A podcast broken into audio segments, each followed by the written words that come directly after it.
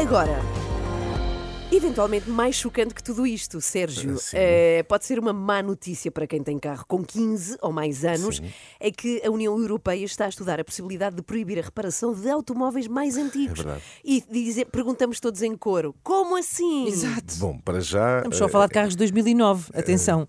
Sim, só. Só 2009, não é? Parece, parece que foi ontem. Pois. Ehm, para já, isso é uma proposta da Comissão Europeia, é um facto, ainda sem aprovação pelo Parlamento Europeu.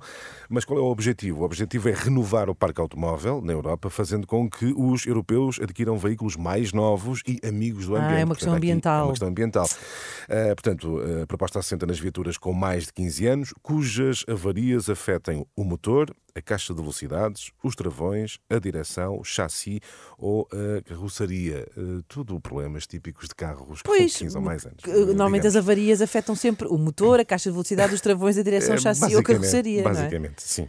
Mas quais é que são realmente os benefícios ambientais disto? Bom, com esta proposta, a União Europeia quer dar mais um passo para se tornar o primeiro território do mundo sem emissões eh, diretas do setor dos transportes até 2050 e a meta até 2030 é já ambiciosa. Bruxelas quer uma redução das emissões de transportes em 55% até ao final desta década. Mas isso pode deixar as pessoas sem, sem alternativa, não é? Algumas. Porque o veículo vai direto para a sucata. Se não for possível a reparação, esse pode ser de facto eh, o desfecho. A verdade é que muitos europeus Ah. optam por prolongar a vida útil dos veículos. Uhum. Muito porquê? Eh, Pois não têm dinheiro há para comprar um carro novo, Exatamente. claro. Não há dinheiro para comprar carro novo. Em Portugal, por exemplo, uma em cada quatro viaturas tem mais de 20 anos. Eh, A idade média dos carros matriculados em Portugal é superior a 13. Uhum.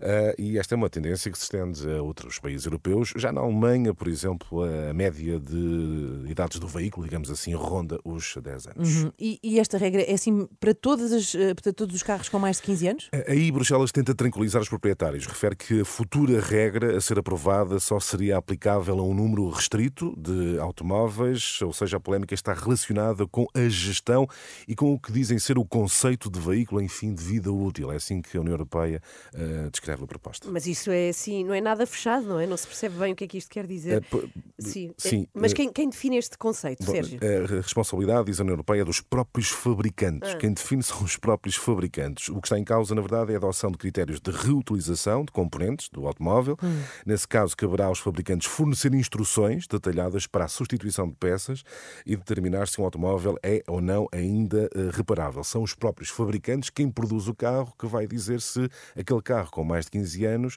eh, deve ou não ser eh, eliminado, digamos assim. Ou seja, as próprias pessoas que vão ganhar imenso dinheiro se as pessoas comprarem um carro novo. Eh, basicamente. Hum, Bom, como é que isso se vai determinar? Bom, será considerado residual qualquer veículo destinado a ser resíduo sem contaminar o meio ambiente e aproveitando parte dos seus componentes. É assim que está descrita esta proposta. É um dos principais pontos da polémica. A proposta diz que qualquer veículo ou residual, um veículo cuja reparação exija substituição do motor e o restante, portanto, caixa de velocidades, etc., eh, eh, essas são condições para que a viatura passe numa inspeção técnica. Ou seja, se houver problemas constantes no motor, no chassi, nos travões, quem tem mais um carro com mais de 15 anos eh, pode ter que, ser obrigado a deixar esse veículo e pensar, se tiver dinheiro, em comprar um carro, carro novo. Ai caramba. Se é- tiver dinheiro. Agora, é bom recordar, Sérgio, que isto é uma proposta. É uma proposta, Não é nada não, está definitivo. aprovada, mas Sim. temos que estar eh, atentos ao, ao Pois, debate certeza. e votação sobre esta proposta no Parlamento de Estrasburgo. Claro que sim. Até já, Até Sérgio. 18 para as 8. O explicador fica no site da Renascença e em podcast.